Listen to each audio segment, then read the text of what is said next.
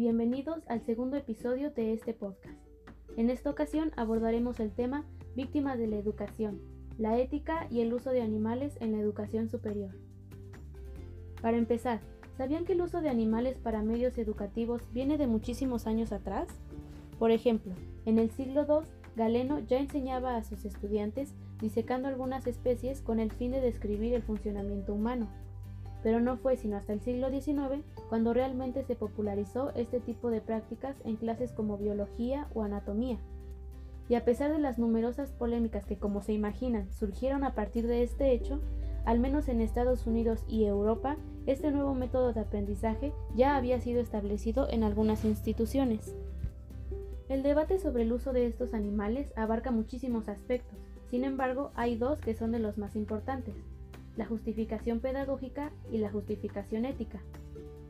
En el caso de la justificación pedagógica, lo que busca es establecer si la opción de usar estos animales resulta mayor, menor o igual de efectivo desde un punto de vista didáctico al momento de la enseñanza. En este aspecto entra algo conocido como el método tradicional de aprendizaje.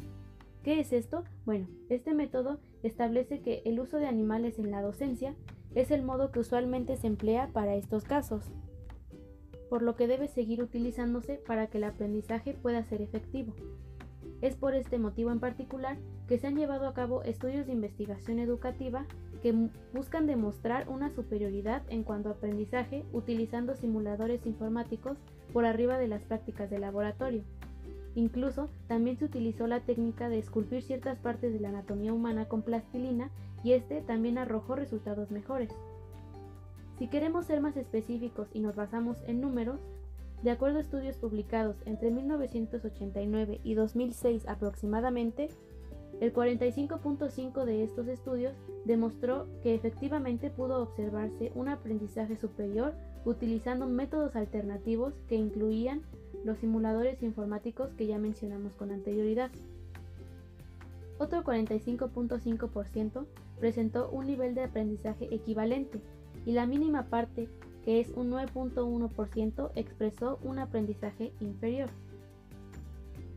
Otra polémica que surge a partir de todo esto es que se cree que la información científica exitosa depende directamente del uso de animales, asegurando de esta manera que los científicos se desarrollen para evitar que tengan actitudes sentimentalistas pues también se cree que la persona debe estar libre de emociones para que éstas no interfieran con los resultados de sus investigaciones. Y si nos damos cuenta, aquí también entra otro punto muy importante. ¿Qué pasa con los estudiantes y su sentir ante este tipo de prácticas, no? Porque los estudiantes son los que también interactúan directamente con este tipo de animales. Los que deciden estudiar ciencias biológicas, veterinaria, medicina o psicología deben experimentar con animales vivos para poder acreditar sus cursos correspondientes, y estos también pertenecen a su temario. Esto puede repercutir de manera negativa en los veterinarios, por ejemplo, que incluso al terminar su carrera son ellos los que tienen que tratar con animales. E incluso se ha visto también que varios estudiantes tienen que abandonar su carrera porque simplemente no pueden aceptar el hecho de tener que experimentar con animales vivos,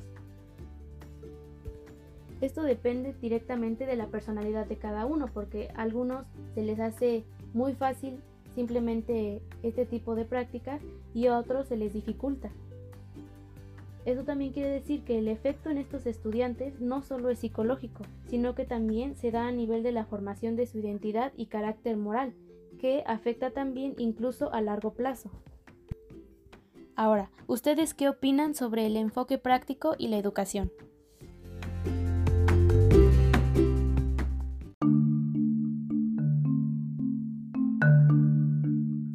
Hola, muy buenos días. Les habla su amiga Mariana Hernández y respondiendo a la pregunta que realizó mi compañera Rubí, se considera que la educación debe ser lo más activa posible, pero sin lucrar con la vida de algún ser humano.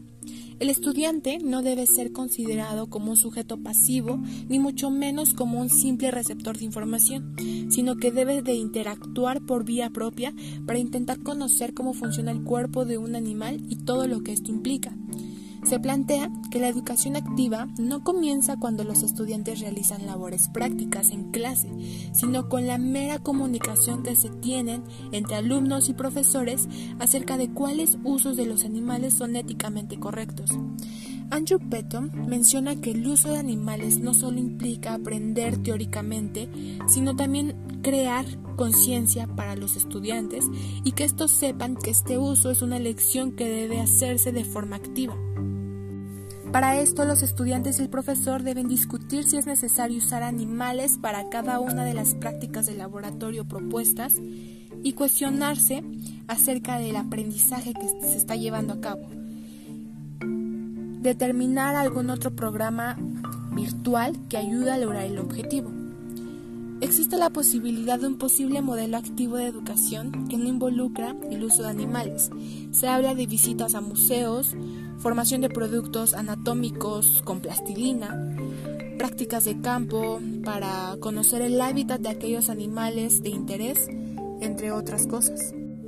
Algunos de los argumentos más mencionados para justificar el uso de animales en la enseñanza es que las disecciones proporcionan un tipo de conocimiento práctico que de alguna manera no puede, por ejemplo, dar un libro que solo proporciona conocimiento teórico. Para esto, Ian Hooks, profesor de farmacología de la Universidad de Leeds, en un análisis de objetivos de enseñanza-aprendizaje, en 2001, afirma que entre los objetivos de las sesiones en el análisis realizado, solo dos involucraban habilidades prácticas. Esto demostró que no hay gran diferencia en el proceso de aprendizaje de habilidades prácticas de estudiantes que hacen uso de simuladores contra aquellos que realizan prácticas de laboratorio. Aquí es el momento en el que hay que hacer conciencia y preguntarse si es necesario que todos los estudiantes deban hacer prácticas de laboratorio que involucren el uso de animales y comenzar a considerar la práctica ética que todo esto implica. Antes se pensaba que ejercer ciertos niveles de violencia física con los estudiantes garantizaba su aprendizaje. Sin embargo, hoy en día se cree que estos métodos de enseñanza constituyen una violación a los derechos de los niños. No obstante, no a toda la gente le parece que haya algo incorrecto con manipular a los animales para que los estudiantes aprendan. Finalmente, mucha gente mata animales con diversos propósitos se debe considerar que los animales tienen intereses propios, independientes de los intereses humanos. Esta singularidad es lo que los hace objetos de consideración moral y de respeto. Debe de existir una justificación muy fuerte para usar animales con propósitos educativos. Tiene que haber lineamientos éticos acerca de la obtención de los animales y las condiciones donde se les mantiene.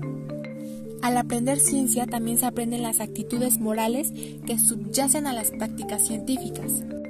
El único modo en que nosotros podamos hacer conciencia de estas afirmaciones es pensando en el estatus moral del animal, que estos tienen conciencia y son capaces de sentir y de sufrir a causa de nuestras acciones. Tienen intereses propios independientes de los de los humanos. Paul Taylor propuso un principio precisamente para disipar este tipo de conflictos entre individuos a grupos de individuos de distintas especies, el llamado principio de proporcionalidad. Este nos habla de que debe darse mayor peso a intereses básicos que a intereses no básicos, sin importar de qué especie estemos hablando, si humana o no humana. Para esto habría que considerar qué tipo de intereses entran en juego. El interés básico del animal debe tener mayor peso que el interés no básico del ser humano. En la educación habría que preguntarnos si los beneficios superan los costos en la vida de estos pobres animales y que al final de cuentas los costos no justifican los beneficios.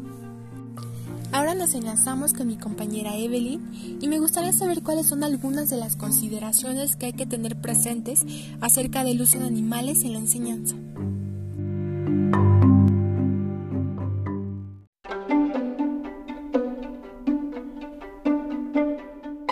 Buenos días a todos. Es un gusto estar aquí con ustedes y poderles informar de las consideraciones sobre el uso de animales en la enseñanza. Para esto se consideran los siguientes aspectos. El primer aspecto que debemos tener en cuenta son los animales que se usan en la educación. Para el caso de especies silvestres no se deben usar aquellas cuyas poblaciones han sido sobreexplotadas, que se encuentren en declive o incluso en peligro de extinción. Sin embargo, es importante mencionar que no hay diferencia a nivel individual entre una especie u otra ya que cualquier animal puede ser igual de sensible y resentirán que se les saque de su hábitat natural para tenerlos en un laboratorio y después manipularlos. Esto puede causarles gran ansiedad y en algunas ocasiones hasta la muerte. El segundo aspecto que debemos considerar es el cómo se adquieren los animales. Para esto quiero mencionarles que sería recomendable que los estudiantes y las escuelas fueran informados sobre las fuentes de las que proviene el animal, cómo fue capturado, transportado y manejado. Hay principalmente cuatro fuentes de suministro de animales para la educación. Una es la de los animales criados principalmente para la educación y o investigación. Aquí es conveniente que los estudiantes conocieran el bioterio de su universidad. Esto debido a que muchos bioterios no tienen las condiciones para mantener en un estado de bienestar adecuado a sus animales, lo que les provoca altos niveles de estrés y de sufrimiento. Otra de las fuentes de obtención son los animales silvestres capturados en prácticas de campo por los estudiantes. Para esto es necesario que los estudiantes dispongan de información acerca de la conducta del animal dentro de su hábitat, ya que muchos cambian de conducta cuando son atrapados, y sobre los peligros que puede representar capturar un animal silvestre. También deben de tener conocimiento acerca de cómo el animal debe ser manejado, atrapado y marcado, sin olvidarse de contar con el equipo necesario como son guantes, máscaras, etc. Una tercera forma de obtenerlos es por los animales domésticos que se venden en mercados. En este caso, tenemos que no es muy recomendable que los estudiantes sean los que tengan que comprar el animal, ya que no cuentan con los conocimientos acerca de cómo manejarlos para su traslado al laboratorio, y porque también no es posible contar con la información acerca de cómo fueron criados, transportados y si son animales ilegales. Y la cuarta forma es por animales que provienen de perreras, refugios o antirrábicos. Si el animal proviene de alguno de estos sitios, se deben tomar en cuenta las condiciones en las que se les mantiene, ya que si estas condiciones no son adecuadas, es probable que el animal experimente estrés y sufrimiento. Se conoce que muchos de estos animales son matados de cualquier forma, por lo que la Human Society de Estados Unidos acepta que se usen estos animales pero bajo ciertas condiciones, como son el que solo sean transferidos a universidades y que los establecimientos no cobren cuando se les, se les solicita el animal. El tercer aspecto que debemos tener en cuenta son las condiciones en las que se les mantiene.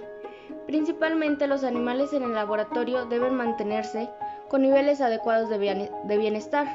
Se tienen que buscar que existan condiciones en las que haya enriquecimiento ambiental que estimulen al animal a desarrollar actividades propias de su especie, mejorando su nivel de bienestar y evitándoles aburrimiento y estrés.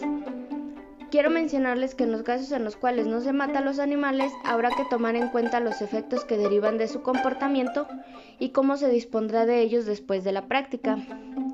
Por último, me gustaría cerrar este tema recordándoles que los animales tienen intereses propios que son independientes de los humanos, por lo que necesitamos aplicar un criterio definido para ponderar los intereses humanos y animales y tener en cuenta que existen métodos alternativos de aprendizaje que no implican el uso de animales.